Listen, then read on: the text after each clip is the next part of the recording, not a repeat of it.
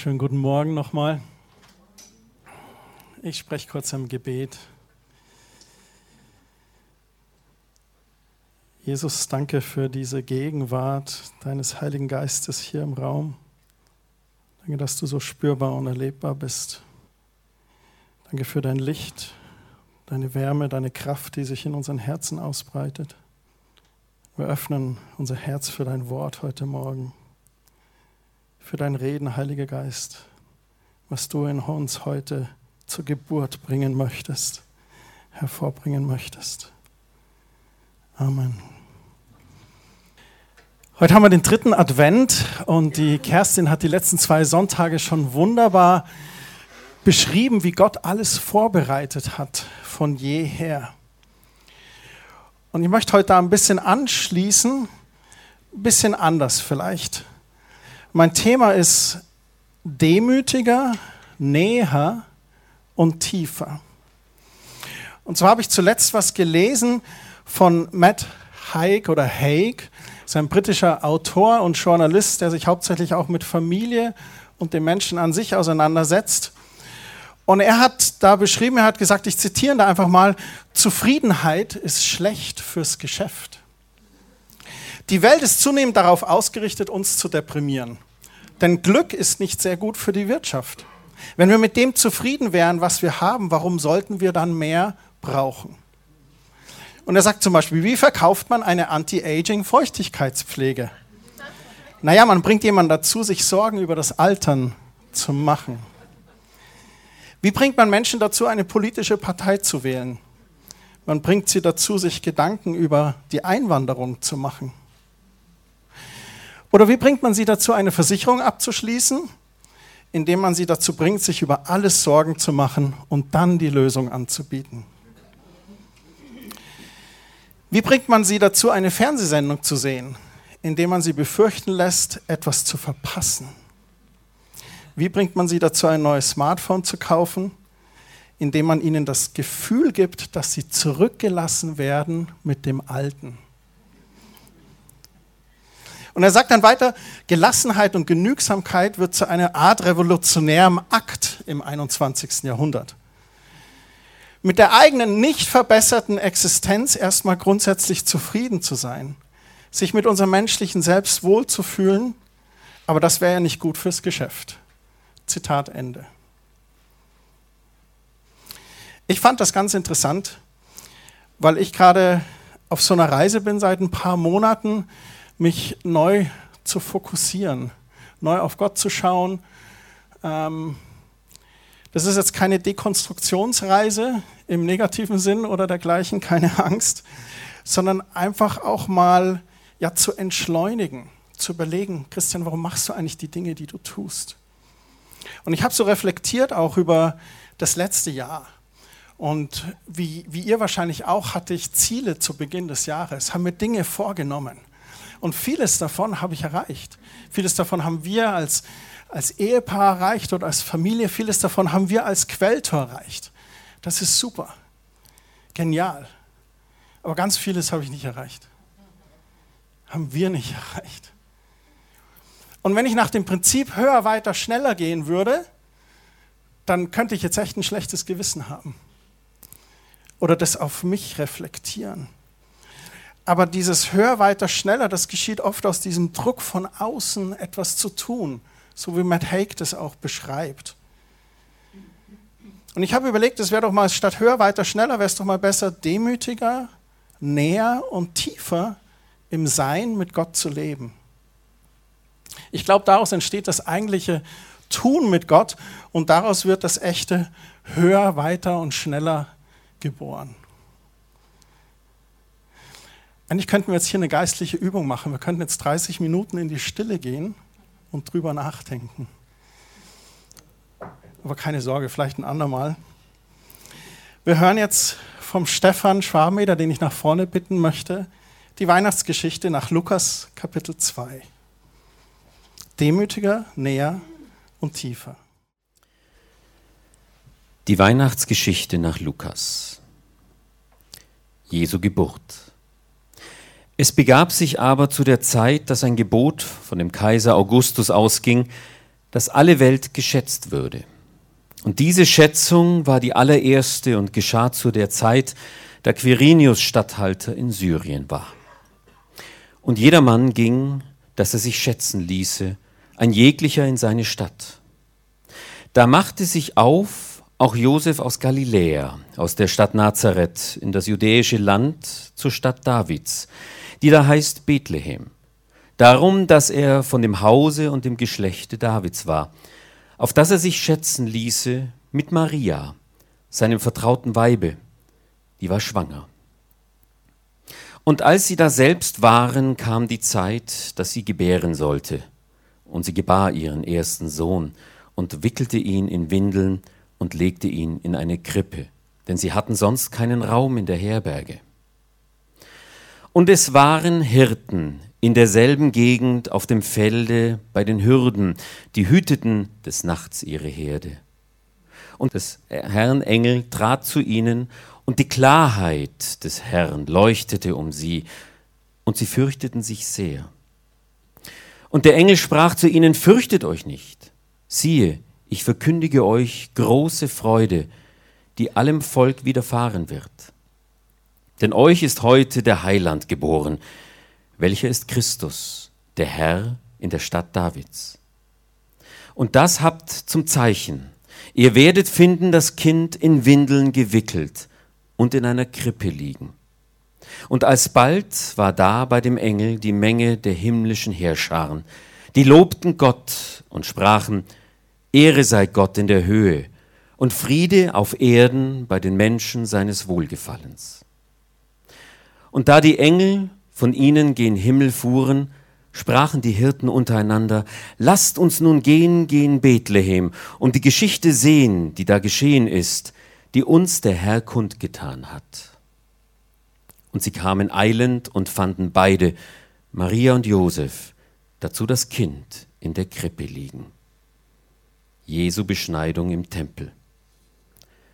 Und als acht Tage um waren und er beschnitten werden sollte, gab man ihm den Namen Jesus, welcher genannt war von dem Engel, ehe er im Mutterleib empfangen war. Und als die Tage ihrer Reinigung nach dem Gesetz des Mose um waren, brachten sie ihn hinauf nach Jerusalem, um ihn dem Herrn darzustellen. Simeon im Tempel. Und siehe, ein Mensch war in Jerusalem mit Namen Simeon. Und dieser Mensch war gerecht und gottesfürchtig und wartete auf den Trost Israels, und der Heilige Geist war auf ihm. Und ihm war vom Heiligen Geist geweissagt worden, er sollte den Tod nicht sehen, er habe denn zuvor den Christus des Herrn gesehen. Und er kam vom Geist geführt in den Tempel. Und als die Eltern das Kind Jesus in den Tempel brachten, um mit ihm zu tun, wie es der Brauch ist nach dem Gesetz, da nahm er ihn auf seine Arme und lobte Gott und sprach, Herr, nun lässt du deinen Diener in Frieden fahren, wie du es gesagt hast. Denn meine Augen haben deinen Heiland gesehen, das Heil, das du bereitet hast vor allen Völkern, ein Licht zur Erleuchtung der Heiden und zum Preis deines Volkes Israel. Die Prophetin Hannah. Und es war eine Prophetin Hannah, eine Tochter Phanuels aus dem Stamm Asser. Sie war hochbetagt. Nach ihrer Jungfrauschaft hatte sie sieben Jahre mit ihrem Mann gelebt und war nun eine Witwe von 84 Jahren. Die wich nicht vom Tempel und diente Gott mit Fasten und Beten Tag und Nacht. Die trat auch hinzu zu derselben Stunde und pries Gott und redete von ihm zu allen, die auf die Erlösung Jerusalems warteten. Und als sie alles vollendet hatten nach dem Gesetz des Herrn, kehrten sie wieder zurück nach Galiläa in ihre Stadt Nazareth. Das Kind aber wuchs und wurde stark, voller Weisheit und Gottes Gnade lag auf ihm. Die Weihnachtsgeschichte, so viele Personen, die da auftauchen, von denen wir auch die letzten zwei Sonntage schon gehört haben. Und ich dachte mir so, ähm, wer war wichtig in der Geschichte? Oder wer war unwichtig? Und ich kam so übers Denken über die wichtigen Leute im Leben und die scheinbar unwichtigen vielleicht. Und es ist interessant, wenn wichtige Leute in die Stadt kommen, dann weiß es jeder. Ein wichtiges Spiel in der Allianz Arena ist Monate vorher ausverkauft. Oder Olympiahalle oder Messe Freigelände ist auf den letzten Platz besetzt, wenn die ganz großen Musiker und Sänger kommen. Wir kriegen das im August immer gut mit, weil wir in Feldkirchen neben der Messe wohnen. Und dann erscheinen hunderte von kreischenden Fans schon Stunden vor Beginn des Konzertes, weil die Wichtigen kommen. Oder wenn ein Präsident unsere Stadt besucht, dann können wir sicher sein, dass Bürgermeister und Ministerpräsident ihn am Flughafen abholen. Kindertrachtler, Blaskapelle, alle werden da sein, um dem Besuch Musik zu spielen und Blumen zu schenken. Und die Weihnachtsgeschichte, die zeigt uns aber, dass Gott die Dinge anders angeht. Das einzige pompöse große Brimborium ist dieser Stern, der die Weisen hinführt. Das ist dieser Engelschor, der Himmel öffnet sich, die Herrlichkeit Gottes erscheint. Das ist das Außergewöhnliche. Aber der Rest, das könnte man fast als unorthodox bezeichnen. Wisst ihr, was unorthodox ist? Ungewöhnlich, unkonventionell oder auch eigenwillig. Gott benutzt Menschen, die wir vielleicht übersehen. Die wichtigste Person in der Geschichte der Welt schließt sich eines Nachts in die Stadt und wohnte nicht in einem Fünf-Sterne-Hotel.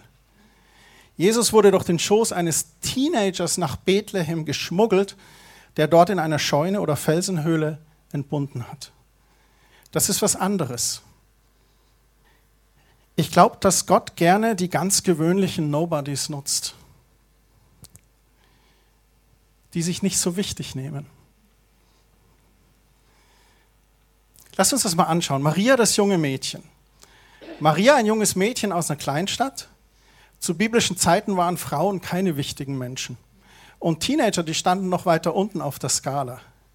Dann noch die jungfräuliche Schwangerschaft als nur Verlobte da hat doch die Gesellschaft nur Hohn und Spott übrig. Aber Maria war von Gott auserwählt. Sie hatte Wohlgefallen bei ihm gefunden. Gott hat gesagt, du bist diejenige. Und Maria gab sich zu 1000 Prozent hin. Mir geschehe, wie du gesagt hast. Was für berühmte Worte. Und dann empfing sie das Jesuskind durch die Kraft des Heiligen Geistes. Gott hielt sie für eine sehr, sehr wichtige Person und gab ihr eine ziemlich schwierige Aufgabe. Und Kerstin hat darüber gesprochen. So, wenn du heute Morgen hier bist und du bist sehr jung und du kommst dir gewöhnlich vor oder nicht so wichtig, dann schau Maria an. Oder Josef, der junge Mann, war vielleicht auch so ein ganz gewöhnlicher Niemand, ein Handwerker, ein Arbeiter, der hatte wahrscheinlich auf seinen Social-Media-Kanälen maximal 100 Follower.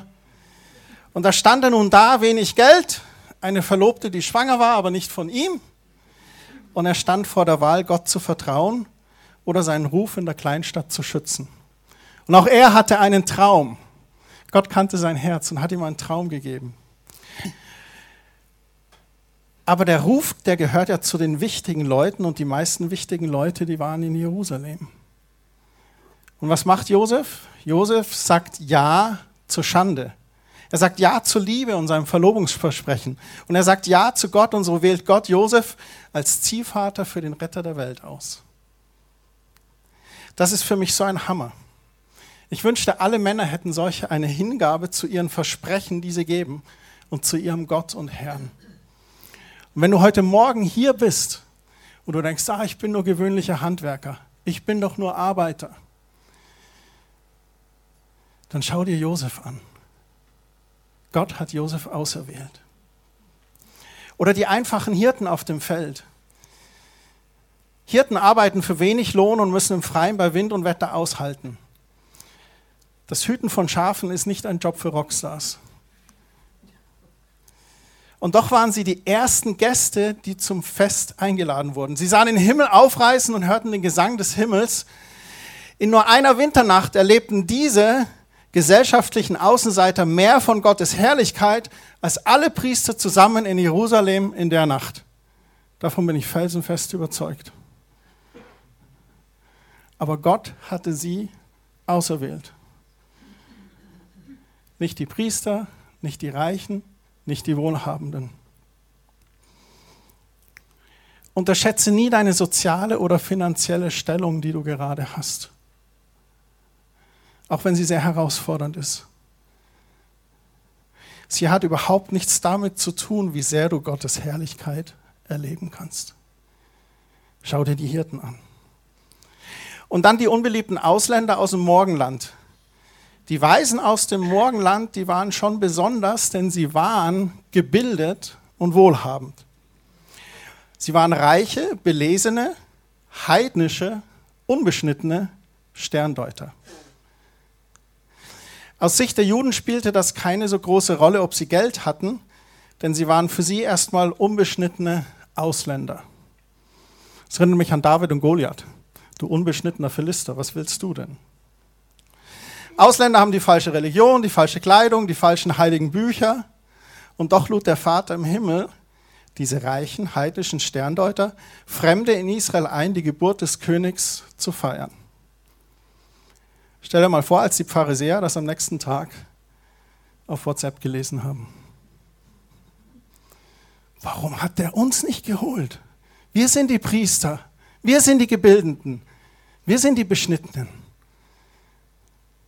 Unbeschnittene Heiden haben dem neugeborenen Messias mit Geschenken gehuldigt und angebetet. Und Jesus war versorgt. Weihrauch zur Huldigung eines Gottes. Myrrhe, Salböl. Manche sagen für den Babypopo, aber das ist auch eine große Symbolik. Myrrhe war das Salböl, mit dem man Könige zum Tod einbalsamiert hat.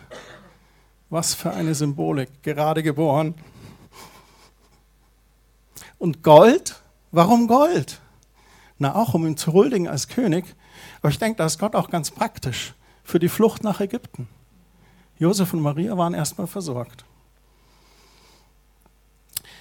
Nicht der einzige Josef, der übrigens flüchten musste in der Bibel. Und dann Elisabeth und Zacharias. Wir haben da schon am ersten Advent von Kerstin die Geschichte dieses Paares gehört. Ein freundliches altes Ehepaar, das ihrer religiösen Tätigkeit nachging. Die blieben lange kinderlos, aber sie verrichteten trotzdem ihren Dienst treu. Ich finde es so stark. Und die wurden dazu berufen, sich um den größten Propheten der alttestamentlichen Tradition zu kümmern und ihn aufzuziehen. Johannes den Täufer, den Vorläufer des Messias. Ist es nicht stark? Unterschätze niemals dein Alter. Wer ist hier älter als älter? ich wollte jetzt keine Grenze setzen. Andere Frage. Genau, sehr gut. Sehr gut. Alter ist für Gott kein Hindernis, etwas Großartiges und Herrliches und Mächtiges zu tun. Du bist nicht zu alt. Amen. Und du bist auch nicht zu jung. Gott tut etwas Herrliches und Mächtiges, sei es durch einen jungen Teenager wie Maria oder ein altes Ehepaar wie Elisabeth und Zacharias. Und dann sind da noch Anna und Simeon. Beide allein, beide alt, waren sie zwei Menschen, die vielleicht fast völlig unsichtbar waren. Unsichtbar für alle, außer für den Heiligen Geist. Der Heilige Geist hat ihnen jahrzehntelang zugeflüstert, dass sie das wichtigste Ereignis der Menschheitsgeschichte miterleben würden. Selbst nachdem sie das Jesuskind an ihrem Tag im Tempel gehalten hatten, hätte die Welt sie vielleicht einfach als gewöhnlich gesehen. Das imponiert mir als Pastor und Priester, treu im Tempel zu sein. Und ich glaube, es sollte uns alle ermutigen, auch treu in den Gottesdiensten zu sein. Stell dir vor, es ist ein Sonntag und der Geist Gottes fällt hier in diesen Räumen und du warst zu Hause. Das möchte ich nie verpassen. Und Simon und Anna, Hannah waren aber da eingeweiht und sie wussten es. Und das ist für mich so ein bisschen die geheime Botschaft der Weihnachtsgeschichte, dass Gott die Unbedeutenden einlädt. Wenn Gott dich an den Tisch einlädt, dann stellt er dir alles zur Verfügung, was du brauchst. Die Mächtigen, die Schönen und die coolen Kids, die schaffen es vielleicht nicht zur Feier. Sie sind zwar willkommen, aber vielleicht zu sehr damit beschäftigt, ihr eigenes Reich aufzubauen. In der Zwischenzeit füllt sich das Reich Gottes mit den Menschen, die niemand bemerkt. Aber sie gehören zu den jungen, klugen Jungfrauen, die Öl in der Lampe haben. Erinnert ihr euch an das Gleichnis der zehn Jungfrauen vor ein paar Wochen? Wenn du in dieser Jahreszeit ein Niemand bist oder dich so fühlst, wenn du gerade ganz unwichtig fühlst, klein, unbedeutsam, dann freue dich. Du bist nicht weit von Gottes Reich entfernt, denn du hast große Chancen, von Herzen eher demütig, tiefgängiger und nahbarer zu Gottes Herz zu sein. Das größte Hindernis, Gott zu begegnen, ist die Mauer des Stolzes, die wir um unser Herz bauen. Wir haben es geschafft, wir können es alleine. Das einfache Einsame hat da einen Vorteil, denn es erkennt, dass dies so nicht geht. Und das ist ein Herzschlag von uns in Quelltor mit diesen Nobodies, mit diesen anscheinend Unwichtigen. Der Name Quelltor ist aus dem Buch Nehemia entnommen. Das ist eins der Tore zu Jerusalem. Das Tor existiert nicht mehr, aber es führte direkt zur Quelle von David. Und es ist unser Wunsch, wie ihn Jesus in Johannes 7 beschreibt, dass alle Menschen einen Zugang zu Gott finden und lebendiges Wasser bekommen und selber zu Gefäßen des lebensspendenden Wassers werden. Und Gott gab uns vor elf Jahren eine Stelle, Römer 9, 25. Da heißt es in der Hoffnung für alle, einmal werde ich die mein Volk nennen, die bisher nicht dazu gehörten, und ich werde die auserwählen, die bisher nicht meine Auserwählten waren. Und in der Message-Übersetzung, in der englischen heißt es, I will call nobodies to somebody. Ich werde einen Niemand zu einem Jemand berufen. Und das ist, glaube ich, der Hauptteil der Botschaft von heute Morgen. Du bist nicht ein Niemand, sondern du bist ein Jemand in Gottes Augen. Und da, wo du dich vielleicht gering fühlst, da sagt Gott dir heute Morgen, du bist wertvoll für ihn. Du bist Geschöpf Gottes und er hat dich wunderbar gemacht, wunderbar erschaffen. Ich habe anfangs über diese Zufriedenheit und Unzufriedenheit gesprochen und wie das na, Bruttosozialprodukt oder auch der Weihnachtsmarkt jetzt davon lebt, uns Unzufriedenheit vorzuspielen damit wir kaufen, kaufen, kaufen. Und nichts gegen Umsätze. Alle Vertriebsangestellten heute Morgen, ich wünsche euch noch einen guten Jahresabschluss. Aber in diesen beiden Wörtern Zufriedenheit und Unzufriedenheit, da steckt ein Wort, das kein Gegenstand der Welt uns geben kann. Und das ist echter Friede. Gottes Shalom, Frieden. Und dieser Shalom-Frieden, der bedeutet, ein eben nicht mehr getrieben zu sein und gehetzt zu sein und versuchen, höher, weiter, schneller nachzujagen. Das hebräische Shalom bedeutet vollkommen oder ganz sein. Es beschreibt einen Moment des Wohlbefindens. Vom Lateinischen, wenn wir von Frieden reden, dann meinen wir die Abwesenheit von Krieg. Aber Shalom geht da noch mal viel tiefer. Da geht es um ein Wohlergehen an Geist, Seele und Leib. Das Griechische heißt Irene es bedeutet ein Moment der Ruhe. Und die Bibel beschreibt auch Frieden als eine Frucht des Heiligen Geistes, die dieser in uns wirkt. Ich hatte letzte Woche ein, oder vorletzten Samstag ein echt krasses Erlebnis. Es war der Tag der Verlobung, wo wir vorher noch aufs Wetter geschaut haben. Und die Wettervorhersage, sie ist bewölkt, aber ab, Mittwoch, ab mittags kommt die Sonne raus. Und dann war ich im Auto unterwegs und plötzlich kam dann am Son äh, die Sonne tatsächlich, die brach so durch. Und ich saß im Auto mit normaler Brille und vor allem war alles hell. Ich war dann voll irgendwie, da ist eine Sonnenklappe runter, wo ist die Sonnenbrille und so, musste mich da erstmal drauf einstellen. Und dann dachte ich an die Hirten in Bethlehem, wie es denen wohl ergangen sein muss, als der Besuch von ganz oben da in stockdunkler Nacht kam. Und ich habe das nochmal hier für euch, den Lukas 2, Vers 9, der Engel des Herrn trat zu ihnen und die Klarheit des Herrn leuchtete um sie und sie fürchteten sich sehr. Wieder dieses Fürchten, weil da muss was Außergewöhnliches geschehen sein. Die Hirten, die hatten panische Angst. Und dann sprach der Engel zu ihnen. Und das waren mächtige Engel, nicht so diese kleinen Babys mit dicken Backen und kurzen Flügeln, wie Kerstin gesagt hat. Die sind echt krass. Und die Hirten hatten hohen Besuch. Und sie hatten für einen kurzen Augenblick, hatten sie einen Blick wie durch ein Schlüsselloch in die Herrlichkeit des Himmels. Das muss der Hammer gewesen sein. Und dann kam diese Ansage, fürchtet euch nicht, sieh, ich verkünde euch große Freude, die allem Volk widerfahren wird. Heuch ist heute der Heiland geboren, welcher ist Christus, der Herr in der Stadt Davids. Und das habt zum Zeichen, ihr werdet finden, das Kind in Windeln gewickelt und in einer Krippe liegen. Die gute Nachricht wird überbracht. Jesus, der Heiland und Retter für alle Menschen, ist auf die Welt gekommen. Und bei dem Engel war die Menge der himmlischen Herrscher, die lobten Gott und sprachen, Ehre sei Gott in der Höhe und Friede, Shalom auf Erden bei den Menschen seines Wohlgefallens. Und da kommt die Ansage.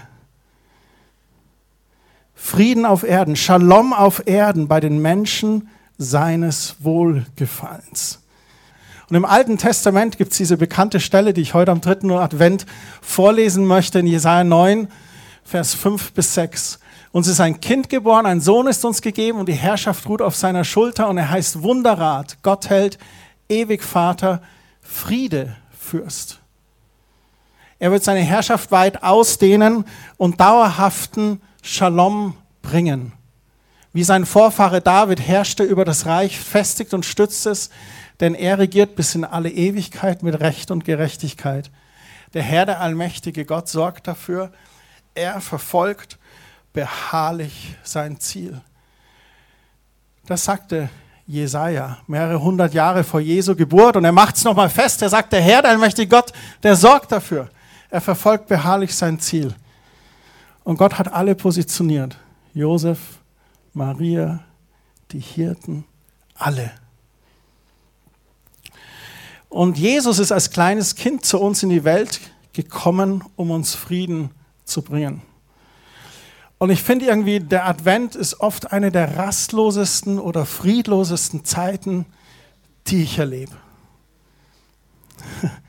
Uns ist es gelungen, dieses Jahr Frieden in unseren Advent zu bringen. Und wir werden das die letzte Woche auch noch praktizieren. Ne? Amen. Ähm, einfach eben nicht schneller, höher, weiter und getrieben sein von außen und Druck von außen, was denn alles sein muss nee, aus dem Shalom-Frieden heraus mit Jesus zu leben.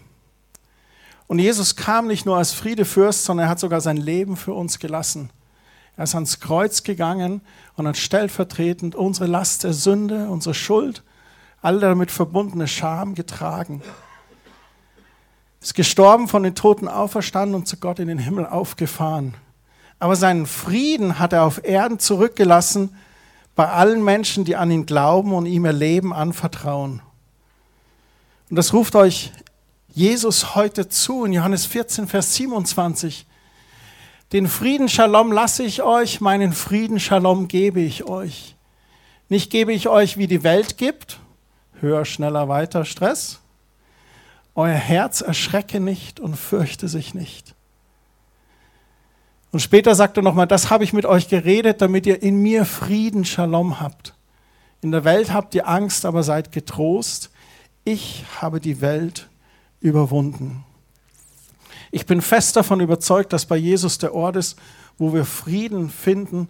Bei ihm können wir uns bergen. Und es war ein bisschen die Reise, die ich die letzten Monate hatte. Meine Gebetszeiten mit Gott sind von Frieden, von Runterkommen, von Entschleunigen geprägt. Und das ist eigentlich herausfordernd als Vorstand einer christlichen Freikirche und Pastor. Weil du ja visionär bist, weil du unternehmerisch denkst, weil du überlegst, okay, wo machen wir, wer kann, wen können wir, oh, da kann wer und wie und das neues Team und das und hier und dort und da. Und das kann mich schnell in ein Hamsterrad bringen. Und das ist nicht gut. Nicht gut für mich, nicht gut für euch. so aus dem Shalom-Frieden heraus. Und ich genieße das zurzeit richtig, einfach angekommen sein bei Gott wieder ganz neu. Und deswegen ist mir die Botschaft auch so wichtig, dass ihr nicht höher, schneller weiterdenkt aus dem Druck von außen heraus, sondern dass ihr erstmal in diesen Frieden bei Gott reinkommt, in das Sein mit ihm. Und das Tolle ist, aus diesem Sein mit ihm kommen dann göttliche Ideen. Und dann kommen wir in ein göttliches Tun. Ein göttliches Tun, bei dem wir nicht ausbrennen, bei dem wir uns nicht vergleichen, sondern das tun, was Gott für uns hat. In der Sprache der Psychologie und Theologie gibt es sogar den Begriff Seelenfrieden. Im Englischen heißt es Inner Peace oder Peace of Mind. Und das ist ein Zustand, den wir echt anstreben sollen. Wie geschieht das grundsätzlich? Epheser 2, Vers 14 schreibt Paulus, durch Christus haben wir Frieden. Wenn du dir echten Frieden wünschst in deinem Leben, brauchst du Christus in deinem Herzen. Jesus Christus gekreuzigt, gestorben und auferstanden. Vers 16 sagt er weiter, Christus ist für alle Menschen am Kreuz gestorben, damit wir alle Frieden mit Gott haben. Das ist das Friedensangebot Gottes. Und Paulus schreibt im Römerbrief weiter, Kapitel 4, Vers 25, Jesus musste sterben, um unsere Sünden zu tilgen. Er wurde auferweckt, damit wir vor Gott bestehen können. Das muss ich kurz erklären. Hier auf Erden, wie wir leben, wenn wir ohne Gott leben, sind wir sündige, gottlose Menschen. Und da gibt es eine Kluft zwischen uns und Gott.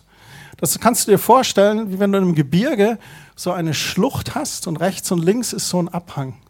Auf der einen Seite stehst du und auf der anderen Seite steht Gott. Und Gott ruft dir zu und sagt, hey, komm rüber, hier ist Frieden, hier ist Shalom, hier ist Wohlergehen, hier ist ewiges Leben. Und dann stehst du aber da auf der anderen Seite und sagst, ich höre dich zwar, aber wie? Und er sagt, ich habe meinen Sohn gesandt und er hat deine Schuld getragen. Und dieser Tod und Auferstehung von Jesus, sein Blutvergießen für unsere Schuld und Sünde, ist wie eine Brücke, die rüber geht auf die andere Seite. Wenn du das für dich erkennst und annimmst in deinem Leben, dann ist das der Weg zum himmlischen Vater, den Jesus für dich getragen hat. Du kannst es nicht aus eigener Kraft tun. Du kannst noch so viel Geld spenden, das bringt dich nicht in den Himmel. Du kannst noch so viel auf den Knien beten und bitteln und betteln, das bringt dich nicht unbedingt in den Himmel. Was uns in den Himmel bringt, ist, wenn wir unser Leben Jesus Christus anvertrauen. Und wenn wir dies glauben, dann schreibt er weiter im Römerbrief, nachdem wir durch den Glauben von unserer Schuld freigesprochen sind, haben wir Frieden, Shalom mit Gott durch unseren Herrn Jesus Christus. Glauben wir das, dann spricht uns der Glaube an Jesus frei von unserer Schuld. Wir haben das Shalom-Erlebnis mit Gott. Wer Jesus in sein Herz aufnimmt, erlebt ein völlig neues Leben. Und wir haben eine freudige Hoffnung auf ein ewiges Leben frei von all den Lasten, die uns hier immer wieder herausfordern. All das bedeutet es, wenn wir von dem Kind in der Krippe als unserem Friedefürst sprechen. Was Jesaja verheißen hatte, wurde Realität.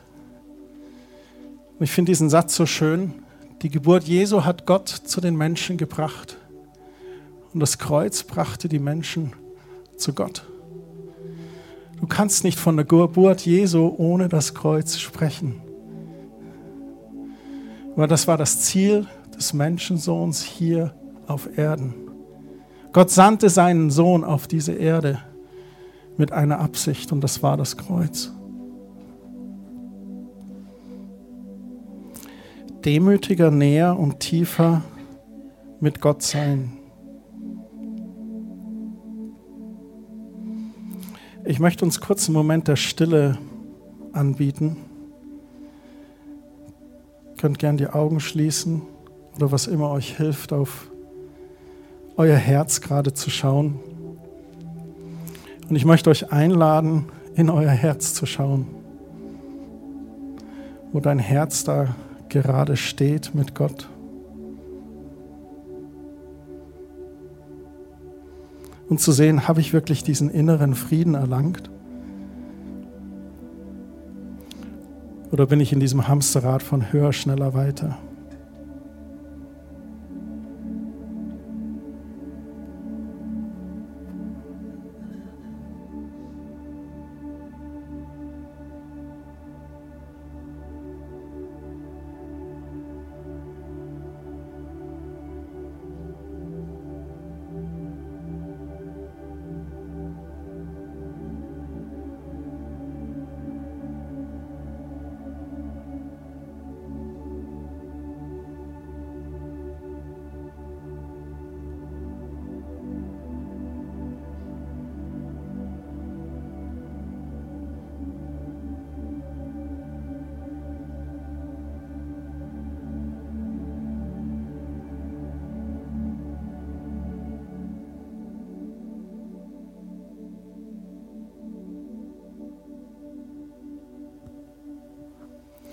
Und als zweites möchte ich noch ganz bewusst auch die Frage stellen, vielleicht kennst du Gott gar nicht, vielleicht hast du noch nie dein Leben Gott anvertraut. Aber Jesus kam auf diese Erde, um ans Kreuz zu gehen. Er kam, um stellvertretend für unsere Schuld zu bezahlen. Und er kam, um diese Brücke zum Vater zu bauen. Wenn dich das betrifft oder du merkst, du lebst gerade weiter entfernt von Gott, als es richtig und gut ist, dann lade ich ein, zu einem Gebet diesen Jesus in sein Leben aufzunehmen. Oder aus einem lauen Leben wieder ganz neu mit ihm zu leben.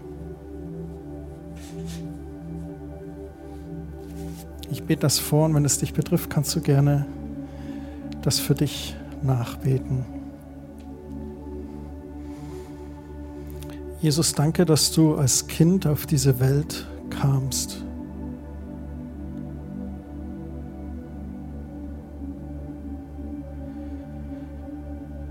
Danke, dass du als Sohn Gottes auf diese Welt kamst mit einem Ziel, ans Kreuz zu gehen, um stellvertretend zu sterben für meine Sünde.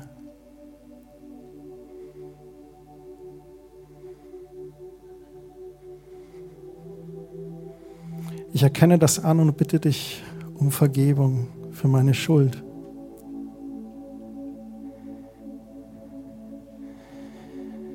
Danke, dass du mir vergibst und dadurch eine Brücke zu meinem himmlischen Vater schaffst.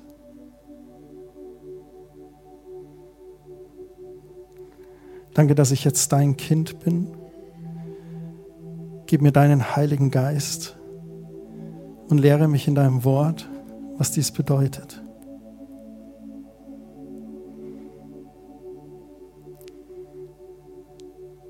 Amen. Alle anderen lade ich ein, vielleicht gerade heute nochmal wirklich ins Gebetskämmerlein zu gehen und sich nochmal mit diesem Thema Shalom-Frieden auseinanderzusetzen. Und ich wünsche euch eine echt entschleunigte Adventwoche, jetzt in Vorbereitung auf Weihnachten. Auch wenn die To-Do-Liste im Hinterkopf rattert, bei Gott ist kein Ding unmöglich. Mach es aus dem Sein heraus mit ihm. Ich wünsche euch da eine sehr gesegnete Woche.